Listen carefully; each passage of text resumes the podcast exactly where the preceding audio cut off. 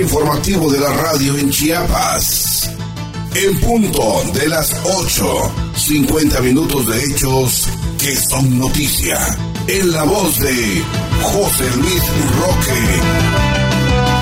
Comenzamos.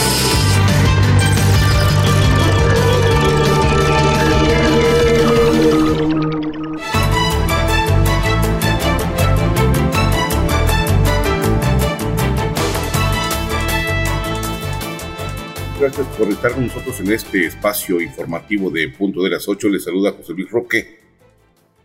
En este día, jueves 7 de julio del año 2022, amanecemos en la capital de Chiapas a 21 grados Celsius, parcialmente nublado y en el ámbito informativo, permítame comentarle que el gobernador Rutilio Escandón Cadenas entregó apoyos a sectores agrícolas y pesqueros en el municipio de Ausumacinta, Chicoacén y San Fernando. En Osumacinta, Rocío Escandón Cadenas cumplió añeja demanda, entregó nuevos espacios educativos en telesecundaria.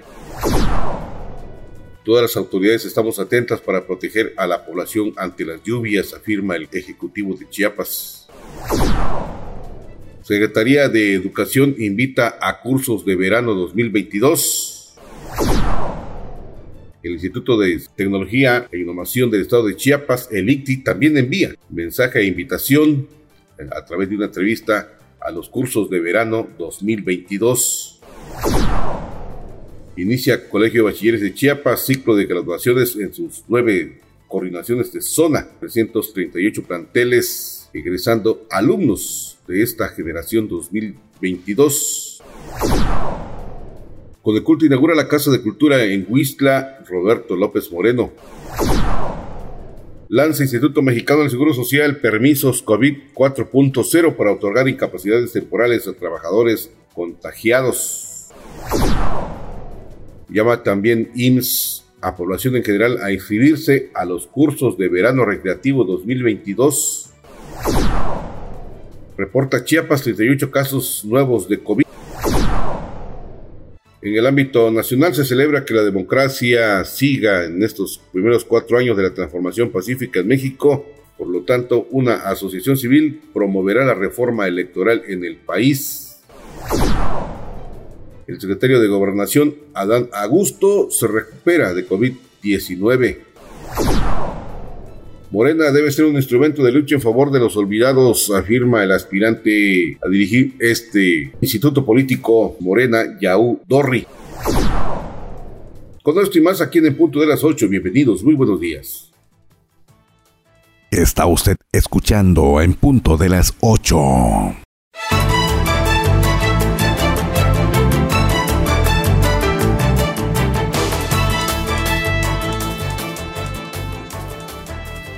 ¿Qué tal? ¿Cómo está usted? Le saluda José Luis Roque en este espacio informativo. Le platico que la entrega de apoyos a productores de los sectores agrícolas y pesqueros de los municipios de Usumacinta, Chicoacén y San Fernando, el gobernador Rutilio Escandón Cadena sostuvo que seguirá trabajando junto al presidente de la República, Andrés Manuel López Obrador, para sacar adelante el campo chapaneco con el objetivo de fortalecer a las cadenas productivas, la seguridad alimentaria y el índice de desarrollo humano de los pueblos. Desde el municipio de Oxubacinta, el mandatario destacó que en esta nueva forma de hacer política se antepone el bienestar del pueblo, por ello los recursos agrícolas y pesqueros se entregan directamente de mano a mano y sin ninguna condición ni compromiso a nada. El tiempo de precisar que estos beneficios no se van a detener, al contrario, van en año con año en aumento a fin de combatir el abandono en el, en el que durante muchos años pues estuvo el sector primario de Chiapas. En este evento, dedicado a productores de Usumacinta, Chicoacín y San Fernando, se entregaron 300 bolsas de semillas certificadas de frijol, 300 bolsas de semilla mejorada de maíz, 600 paquetes de insumos agrícolas, 3.000 árboles frutales y 20.000 alevines para alcanzar mejores cosechas y fortalecer la soberanía alimentaria. En este evento estuvieron presentes la secretaria de Educación Pública, Rosaide Domínguez Ochoa, el director general del Instituto de Infraestructura Física Educativa del Estado, Enoc Gordillo Argüello, la diputada Marta Guadalupe Martínez, presidente de la Comisión de Agricultura del Congreso del Estado, el presidente municipal de Chicoacén, Berzaín Gutiérrez González, el comisario de Gidal de Viva Cárdenas, Jesús Solís Gutiérrez, así como también Daniel González Alegría, alcalde de Osumacinta, y productores y productoras, servidores y servidoras públicas y habitantes de estos municipios.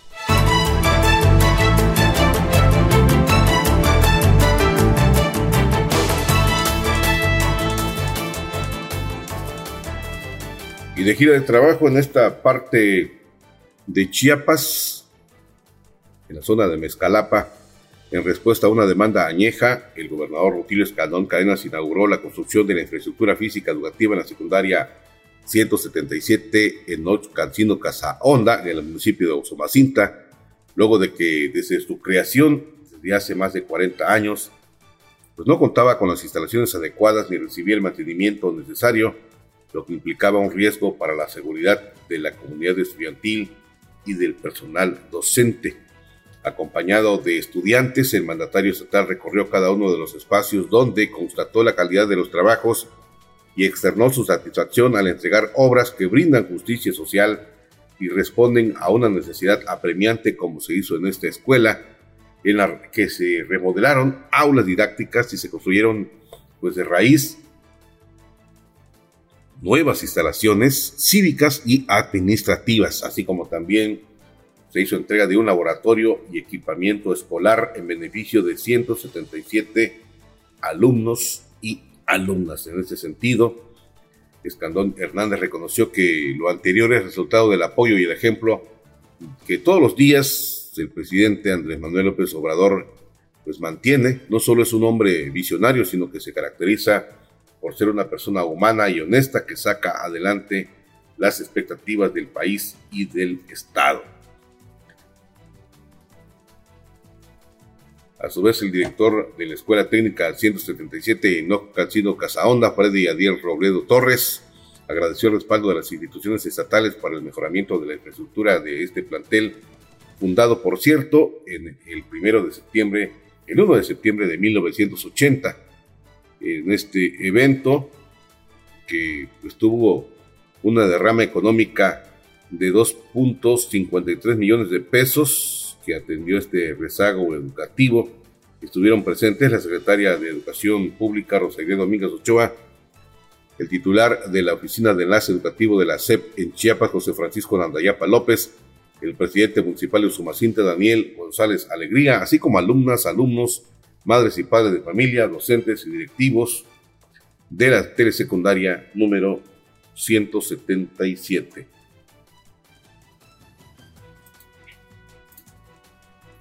A propósito de la figura del presidente Andrés Manuel López Obrador, nos enviaron unos datos a la sala de redacción de su posible presencia del 8 al 10 de julio en el estado de Chiapas.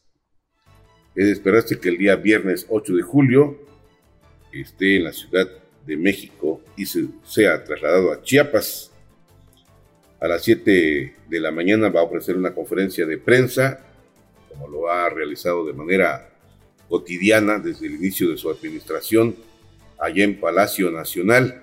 Y este mismo día, a las 3 de la tarde, se espera su presencia en la inauguración de la sucursal Banco del Bienestar en Bochil. Va a estar en Bochil a las 5 de la tarde de ese mismo día. Va a inaugurar la sucursal Banco del Bienestar en Ixtapa. Y el sábado 9 de julio ya está totalmente en Chiapas, va a pernoctar en Chiapas. A las 12.30 va a inaugurar la sucursal Banco del Bienestar en el municipio Ocosingo. Se espera que también realice una supervisión, construcción del ex convento de Santo Domingo en San Cristóbal de las Casas. Eso es el mismo sábado. Esto sería a las 4.30 de la tarde y el domingo 10 todavía eh, permanece en Chiapas y a las 11.30 de la mañana se espera inaugure la sucursal del Banco de Bienestar allá en el municipio Villacorso. de la zona frailesca del estado de Chiapas. Es posible que venga también a, inaugurar el y a estar presente con el Ejecutivo de Chiapas y inaugurar estas importantes obras y proyectos que tiene en el ámbito económico para el sur, sureste de la República Mexicana, objetivamente para el estado de Chiapas.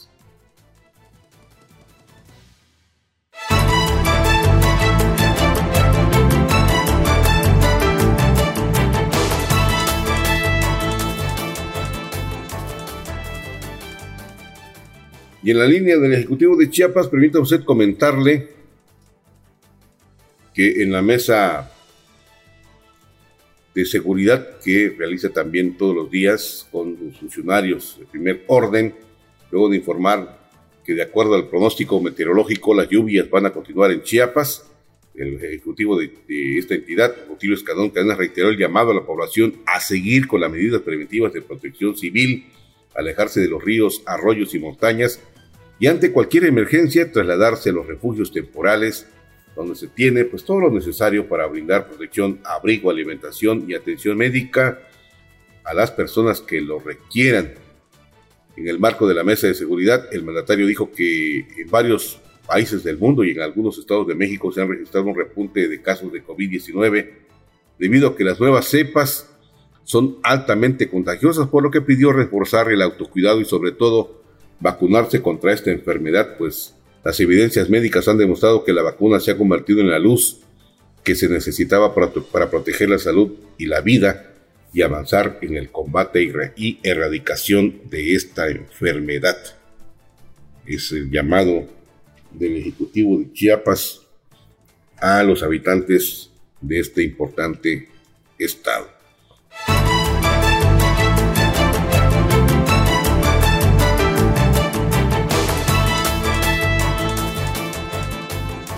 Y en otros aspectos, permite usted platicarle que el Departamento de Servicios Culturales pertenecientes a la Coordinación de Programas Especiales y Compensatorios de la Secretaría de Educación invita a niños y niñas y adolescentes de 6 a 15 años de edad a participar en sus cursos de verano 2022. El objetivo de estos cursos es aprovechar el receso escolar y promover una formación artística, social y educativa de calidad que les permita apreciar la importancia de las artes como lenguaje artístico y medios de expresión cultural, así como desarrollar su capacidad creativa y reforzar sus conocimientos escolares, tomando conciencia de las posibilidades de realización profesional que ello implica. Los talleres que estarán disponibles de manera gratuita son creación literaria que busca estimular la confianza de los participantes al exponer sus propios textos a la opinión del grupo, el de artes plásticas tendrá como objetivo facilitar en los participantes el desarrollo de habilidades psicomotrices y su capacidad creativa. Y bueno, el propósito del taller de marimba es que los estudiantes interpreten el instrumento utilizando la técnica correcta. En el área de manualidades se fomenta la creatividad y en el uso de manual y material para reciclar, regular eh, pues los niveles de estrés, reforzar su autoestima y mejorar habilidades sociales Mientras que en el de cómic, hay un taller de cómic, se trabajará con textos o ideas que nunca pues, habían tenido ocasión para desarrollar. Cabe destacar que dichos talleres se llevarán a cabo del 1 al 26 de agosto en las instalaciones de la Escuela Primaria Fray Matías Córdoba y Ordóñez, ubicado en la Sexta Oriente Norte 240, Colonia Centro, de lunes a viernes de 9 de la mañana a 1 de la tarde, con un cupo de 10 alumnos por taller. Así que si a usted le interesa participar o escribir a sus hijos en estos talleres, bueno, pues vuélele porque nada más hay 10 cupos para igual número de alumnos allá en la escuela primaria Fray Matías de Córdoba y Ordóñez, ubicado en la Sexta Oriente Norte 240, Colonia Centro. Y podrán inscribirse presentando una prueba COVID vigente y una carta responsiva de los padres, además de cumplir las medidas de protección sanitaria como la toma diaria de la temperatura, el uso de gel antibacterial y de cubrebocas.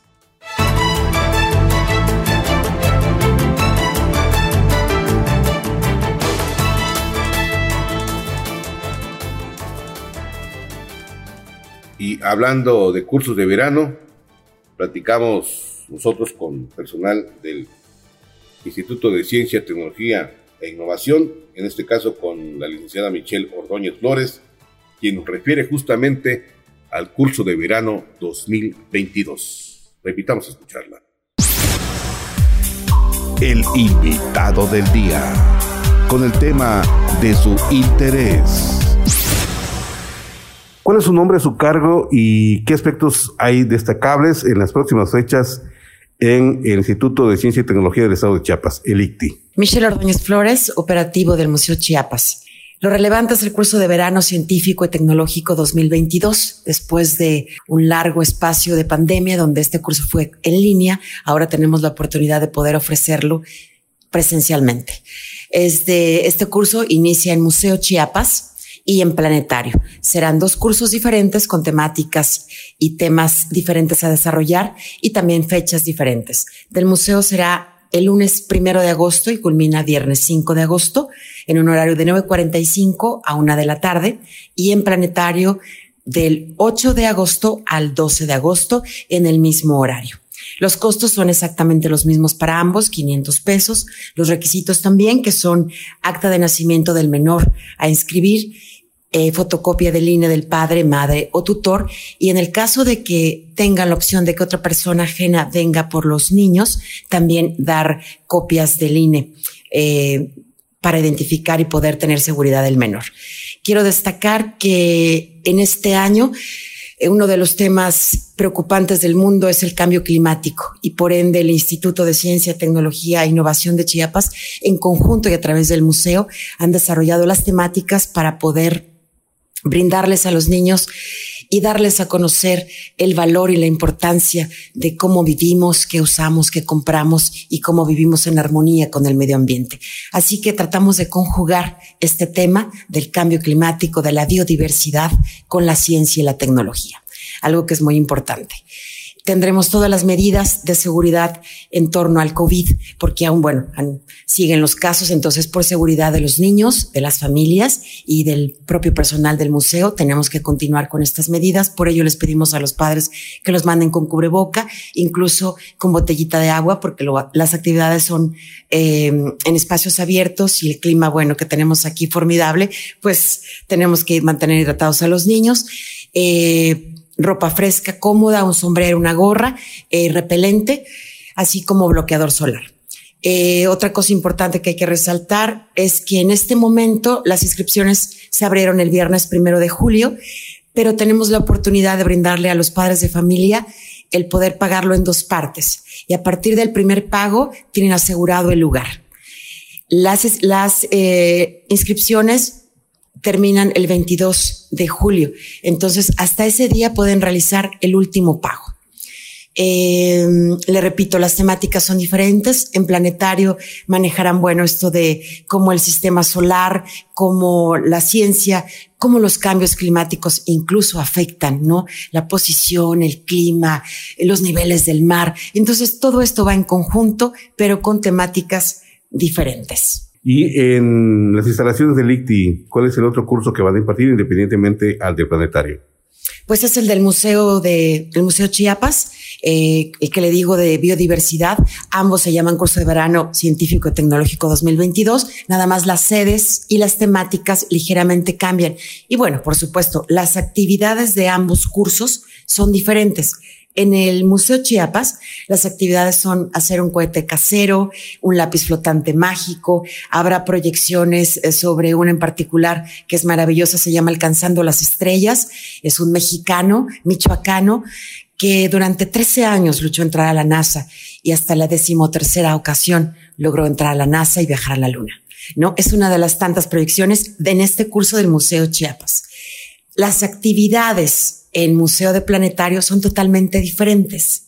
¿no? Son diferentes, desarrolladas de diferente manera. Son con los personajes de Einstein, María Curie, ¿no? De los planetas. Aquí nosotros somos otra cosa, haremos también un, mini invernadero, pero van en conjunto, de manera integral, se complementan. Y las fechas de ambos son diferentes. La fecha del Museo Chiapas, del primero al 5 de agosto, y en Planetario, del 8 al 12. El costo de ambos, 500 pesos. ¿Dónde pueden inscribirse eh, pues los, los muchachos, los interesados, los padres de familia que quieran inscribir a sus hijos. Y por otro lado, esto indica de que los niños pueden cursar las dos semanas en los diferentes lugares. Es correcto. Los, los niños, nuestros hijos pueden estar en ambos y no perderse ninguno de los dos. Eh, pueden hacer, pueden venir al museo o a planetario a pedir informes, dependiendo cuál sea del interés o del gusto de nuestros hijos. Y hay una cuenta a la que se puede, a la que se deposita. Una vez que se ha hecho el depósito, que nosotros les daremos la cuenta, en automático les damos todo unos formularios para llenar por seguridad de ellos, de sus hijos y también de nosotros. Quiero dar los teléfonos tanto del museo como del planetario por cualquier información o duda que pueda tener. Con mucho gusto los vamos a atender. El teléfono del museo es 961 691 2328 el teléfono de Planetario 961-611-0662. ¿Con cualquier persona que tiene el número telefónico o hay alguna persona específica que pueda atender el llamado de los interesados? No, todas tenemos de conocimiento eh, las actividades. Eh, y somos dos personas que estamos al pendiente de este tema y estamos, estamos muy emocionados de poder eh, darles información, pero sobre todo de esperar a sus niños aquí en el museo y en Planetario Tusca. ¿Algo más que desea agregar? No, nada, que eh, la ciencia no es aburrida, la ciencia está al alcance de todos y la ciencia es parte de nuestra vida y más en estas nuevas generaciones. Así que hagamos la nuestra, vivámosla y divirtámonos justos, juntos en este curso de verano 2022. ¿Me repite su nombre y cargo, por favor? Michelle Ordóñez, eh, estoy en operativo del Museo Chiapas. Muchas gracias. Gracias a usted.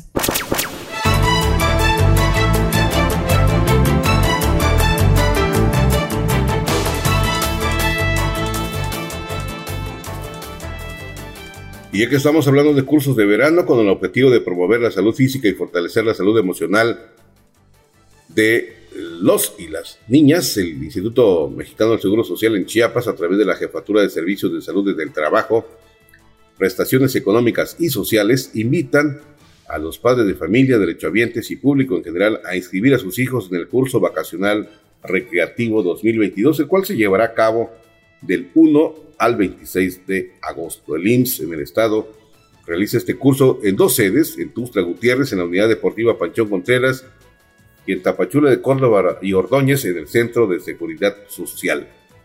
La titular del Departamento de Prestaciones Sociales, Andrea Leonor Polito Villalobos, informó que para la sede en Tapachula se recibirán a 170 menores de entre 5 a 16 años, mientras que en la capital de Chiapas el rango de edad será de 5 a 14 años.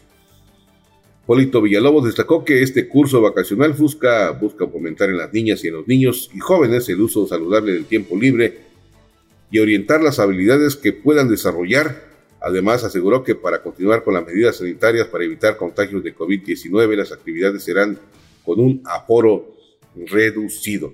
En Tapachula de Córdoba y Ordóñez, el curso vocacional contempla fútbol, soccer, básquetbol, taekwondo, baile moderno, paseos recreativos, entre otras actividades que tendrán como sede la nueva trota pista del IMSS Chiapas. En tanto, en la unidad deportiva Panchón Contreras habrá clases de natación, fútbol, soccer, básquetbol, voleibol, taekwondo, danza folclórica, gimnasia, baile moderno, juegos organizados, prácticas educativas y paseos recreativos. Las inscripciones ya están abiertas y los requisitos son certificado médico, copia de credencial escolar y cartilla nacional de salud, así como cubrir el costo de 559 pesos para derecho habiente del IMSS y de 655 para el público en general. Para mayores informes o inscripciones, los interesados pueden acudir de 8 a 7 de la noche al Centro de Seguridad Social en Tapachula, ubicada en Central Sur y esquina con 12 Oriente número 98, o comunicarse al teléfono 962 626 1282. Voy a repetírselos con gusto. Teléfono 962 626 1282. En tanto que en Tuxtla Gutiérrez los interesados pueden asistir a la unidad deportiva Panchón Contreras, ubicada en la calzada de las etnias sin número, o bien también comunicarse al 961 61 630 82. Si usted desea participar en estos cursos de verano en el IMSS en la capital de Chiapas y usted quiere mayores informes, puede comunicarse al 961 61 630 82. Repito, 961 61 630 82.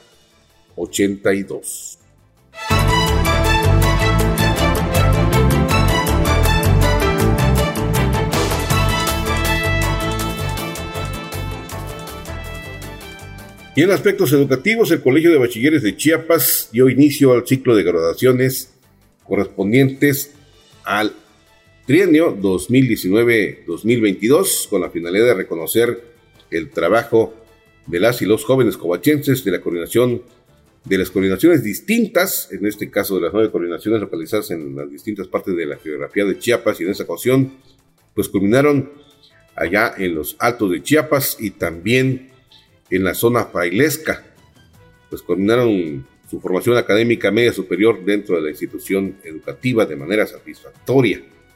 Por ejemplo, en el plantel San Cristóbal de las Casas, ambos turnos y el plantel 78 Tinejapa de la coordinación Altos, el día martes el titular del COVACH, Jorge Luis Escandón Hernández, mencionó que serán los 338 centros educativos que integran ese subsistema donde la forma presencial pues cada estudiante recibirá los documentos que le acreditan el éxito de su formación académica tras pues dos años de pandemia, cuidando los protocolos sanitarios y brindando ese momento especial resultado de su entrega académica. Escandón Hernández insistió, insistió en la juventud covachense a continuar pues el camino de su preparación a través del esfuerzo y la disciplina para que en un futuro próximo logren alcanzar un título profesional que les brinde el acceso a una calidad de vida mejor y tengan presentes que el, en el corazón que en el COVACH se educa con visión de transformación.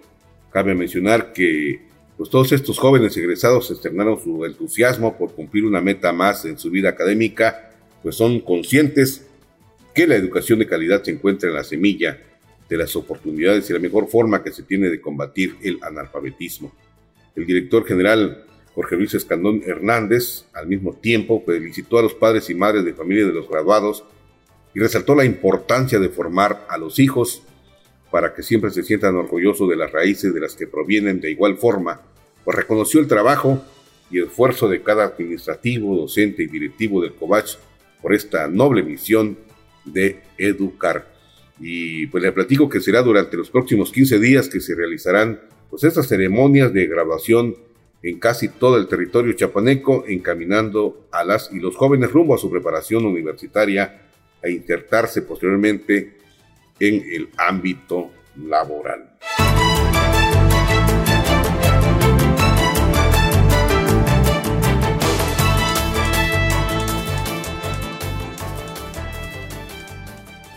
Y vámonos a Huistla, donde el Consejo Estatal para las Culturas y las Artes de Chiapas inauguró la Casa de Cultura Huistla Roberto López Moreno en el marco del natalicio de los 80 años de vida del creador, quien posee una destacada trayectoria literaria y ha generado un gran aporte a la cultura de Chiapas. Allí la directora general del Coneculta, Marita Concepción Maranto Cepeda, resaltó la importancia y la trayectoria invaluable del poeta versátil y de vanguardia, considerado uno de los más destacados de México. Asimismo, pues resaltó el recorrido literario del poeta, narrador y ensayista nacido en Huistla un 11 de agosto del año 1942, autor de más de 40 títulos y creador de las propuestas literarias denominadas Muralismo, Laconismo y Traciada y otras. En este sentido, pues, se subrayó el compromiso que tiene el gobierno del Estado de generar espacios de encuentros, de diálogos, de formación de públicos y de creadores, de seres sensibles y reflexivos, para que la cultura y las artes sea un motor principal de la ciudadanía. Por su parte, el homenajeado Roberto López Moreno compartió un poema dedicado a su querido Huistla, donde a través de su musicalidad hizo caminar a las y los escuchas por la ciudad de la piedra con imágenes poéticas, ya que sabe que la poesía no salva al mundo, sino que lo recrea. Cabe destacar que la inauguración del recinto cultural se llevó a cabo con el respaldo de la actual administración del Ejecutivo de Chiapas, derivado de la gestión del presidente municipal constitucional de Huistla, don Carlos Eduardo Salazar Gam.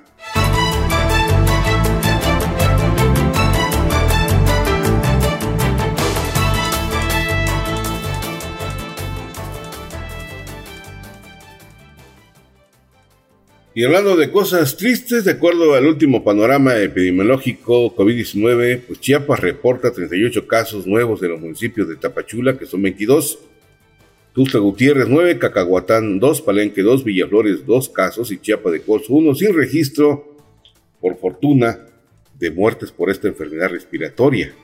La Secretaría de Salud del Estado informó que los casos positivos recayeron en 20 mujeres y 18 hombres de diferentes rangos de edad y pues, seis casos presentan obesidad e hipertensión arterial, así como los 32 casos restantes pues no padecen ninguna comorbilidad. La dependencia de salud reiteró que la población chiapaneca debe continuar con las medidas sanitarias básicas como son el uso de cubrebocas, lavado de manos, uso de gel antibacterial, guardar sana distancia y evitar lugares concurridos, principalmente a las personas vulnerables como las que padecen diabetes, hipertensión arterial, obesidad mórbida, insuficiencia renal, lupus, cáncer, enfermedades cardíacas y respiratorias, así como trasplantes, personas mayores de 60 años y mujeres embarazadas.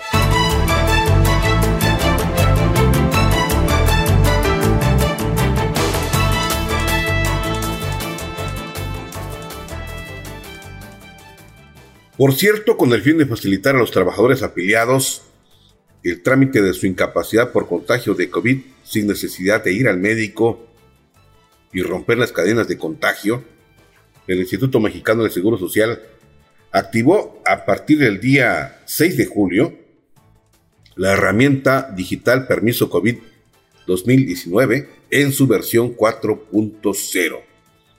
Mediante un código QR que está disponible en la página www.ims.gov.mx, en la aplicación IMSS Digital para teléfonos inteligentes, así como en todas las unidades médicas, los trabajadores podrán ingresar sus datos y recibir por correo la confirmación de su permiso, la cual los tienen que notificar a su empresa y, funciona, y funciona exactamente como a cualquier otra incapacidad temporal.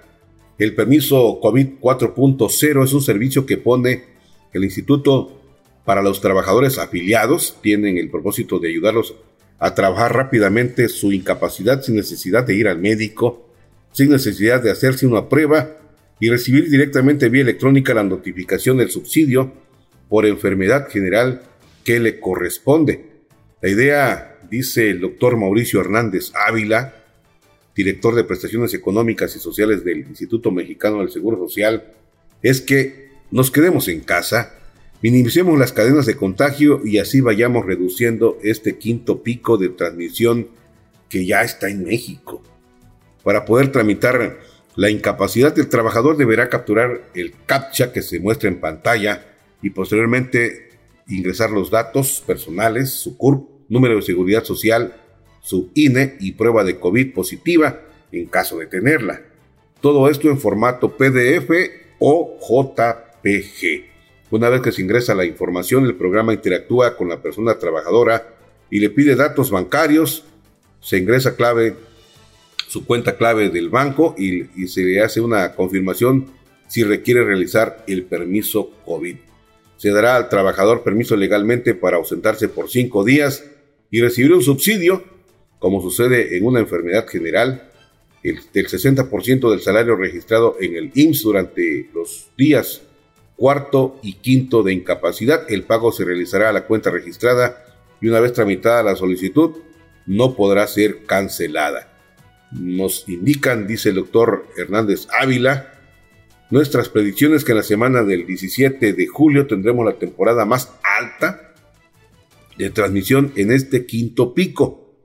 Sería importante aclarar que no es ni con mucho como fue en las primeras nueve semanas del año, es menor, pero de todas maneras se tiene que reducir las cadenas de transmisión.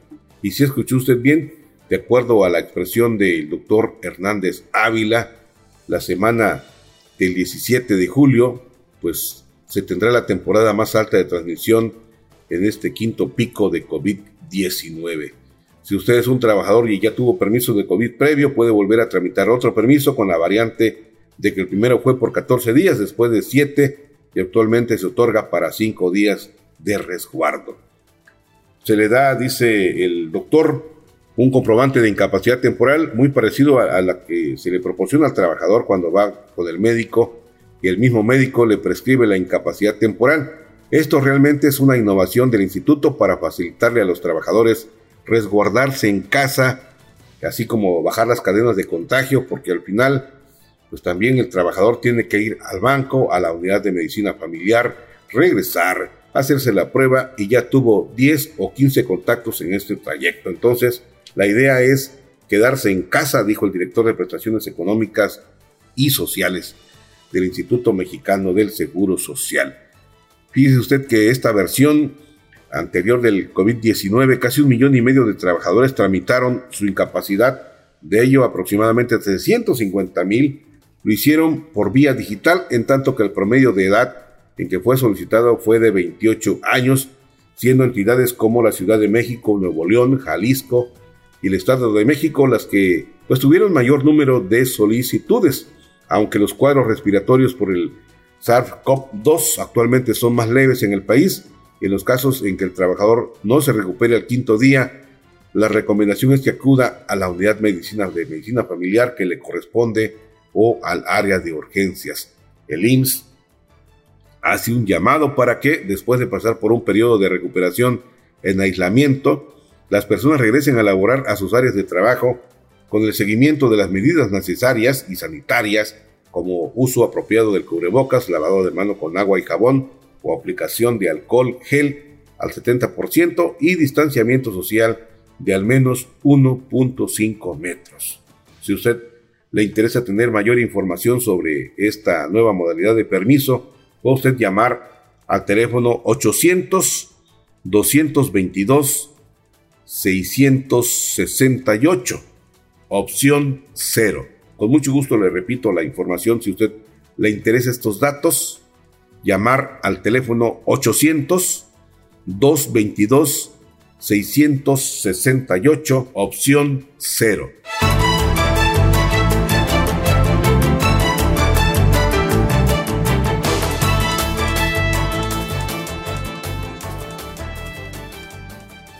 Y hablando de personas afectadas por el COVID, el secretario de Gobernación Adán Augusto López Hernández, pieza clave del gobierno del presidente Andrés Manuel López Obrador, se recupera de manera paulatina con los protocolos sanitarios a dos días de dar positivo a la prueba COVID-19.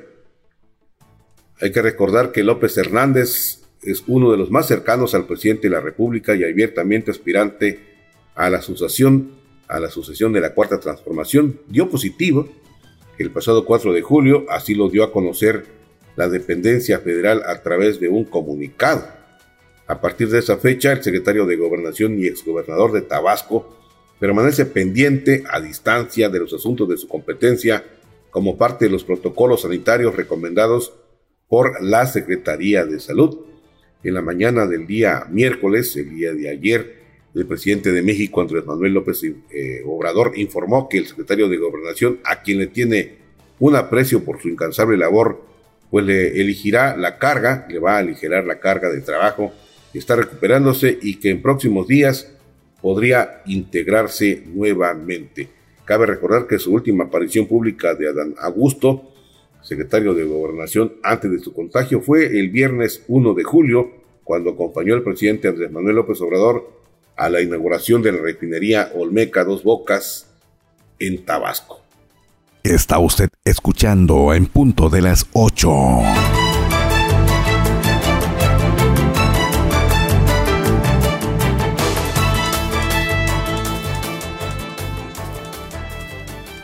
Y ya que hablamos de Morena, fíjese usted que la presidenta nacional de la Asociación Civil que siga la democracia, Gabriela Jiménez Godoy, anunció que a partir de este mes, julio, quienes integran la mesa directiva de la agrupación, así como los representantes de las 32 entidades federativas y los voluntarios que se sumaron a este movimiento, pues van a realizar asambleas informativas y foros de discusión en sus localidades para promover los alcances y la urgencia de que en México se lleve a cabo la reforma política electoral, la cual busca fortalecer presuntamente el Instituto Nacional Electoral. Durante una comida de trabajo eh, realizado el fin de semana pasado, la presidenta nacional de la agrupación agradeció y reconoció el gran esfuerzo, dedicación y resultados obtenidos durante la revocación de mandato mismos que dijo representan un avance en el fortalecimiento de la democracia participativa directa de México al reunir millones de firmas a favor de la continuidad del presidente Andrés Manuel López Obrador. En el marco de la celebración del evento en el que estuvo presente como invitado especial el presidente nacional de Morena, se llevó a cabo el nombramiento como coordinador de la asociación que siga la democracia en la alcaldía Benito Juárez, allá en la Ciudad de México, de Héctor Mora, quien este año fue candidato a diputado federal por la cuarta transformación en esa demarcación. Jiménez Godoy reiteró que la iniciativa propuesta por el presidente de México propiciará ahorros por casi 50 mil millones de pesos y fortalecerá al Instituto Nacional Electoral, el cual solo cambiará de nombre por el Instituto Nacional de Elecciones y Consulta. Concluyó que es muy importante que México cuente con un organismo electoral que sea imparcial, profesional y trabaje para todos los ciudadanos sin responder a intereses políticos. Así está el asunto en el caso pues de las intenciones que tiene la presidenta nacional de la Asociación Civil que siga la democracia, Gabriela Jiménez Godoy.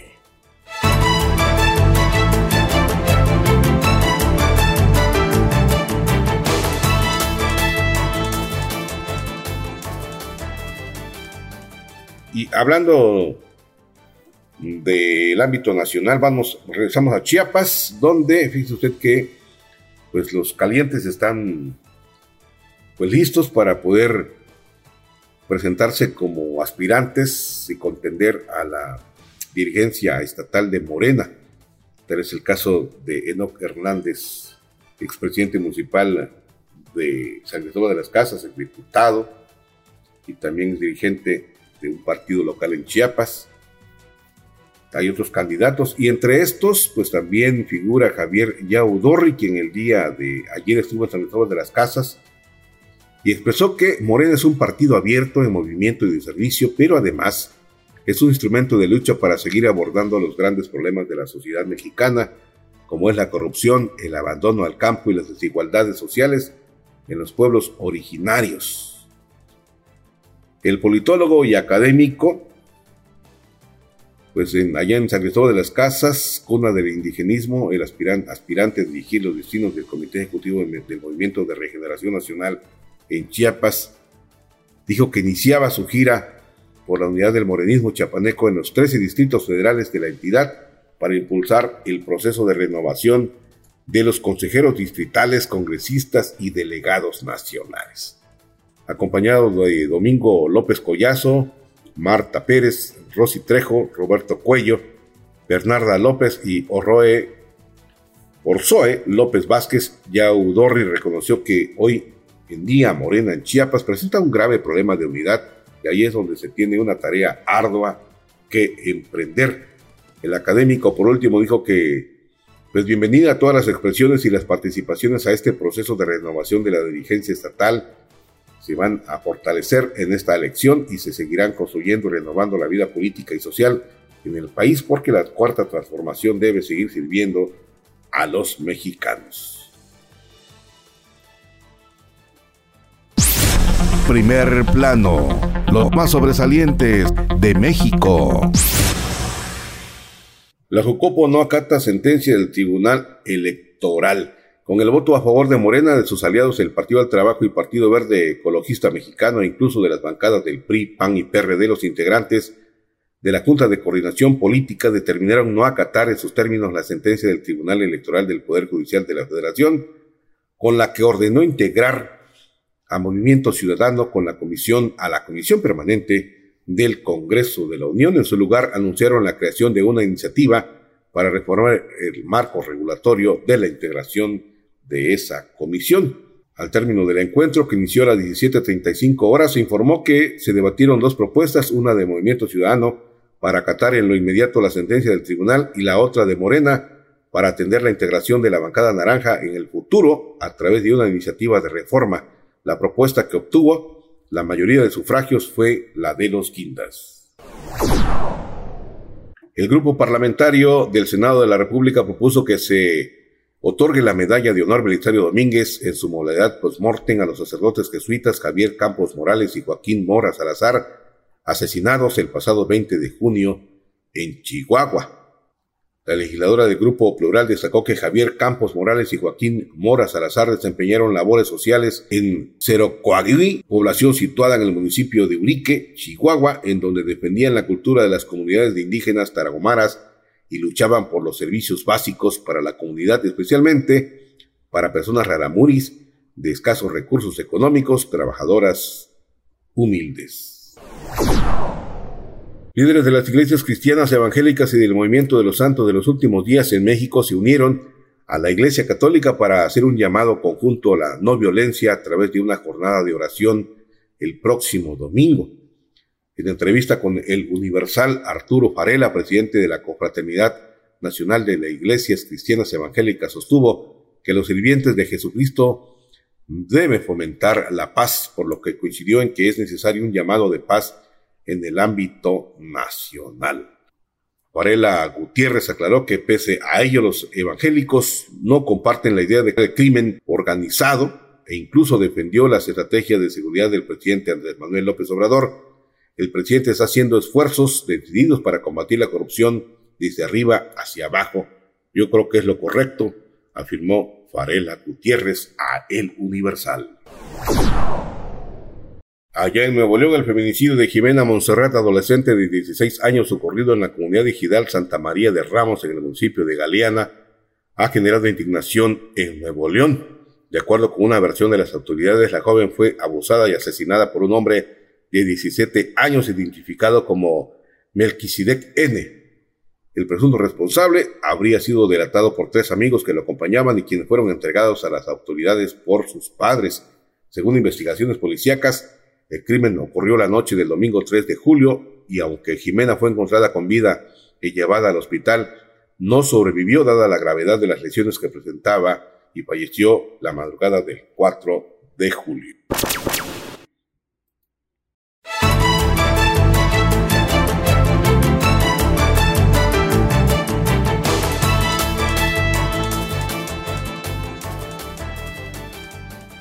Bueno, pues nos vamos. Gracias por su amable atención en este espacio de noticias. Nos escuchamos el día de mañana, Dios mediante. Hasta la próxima.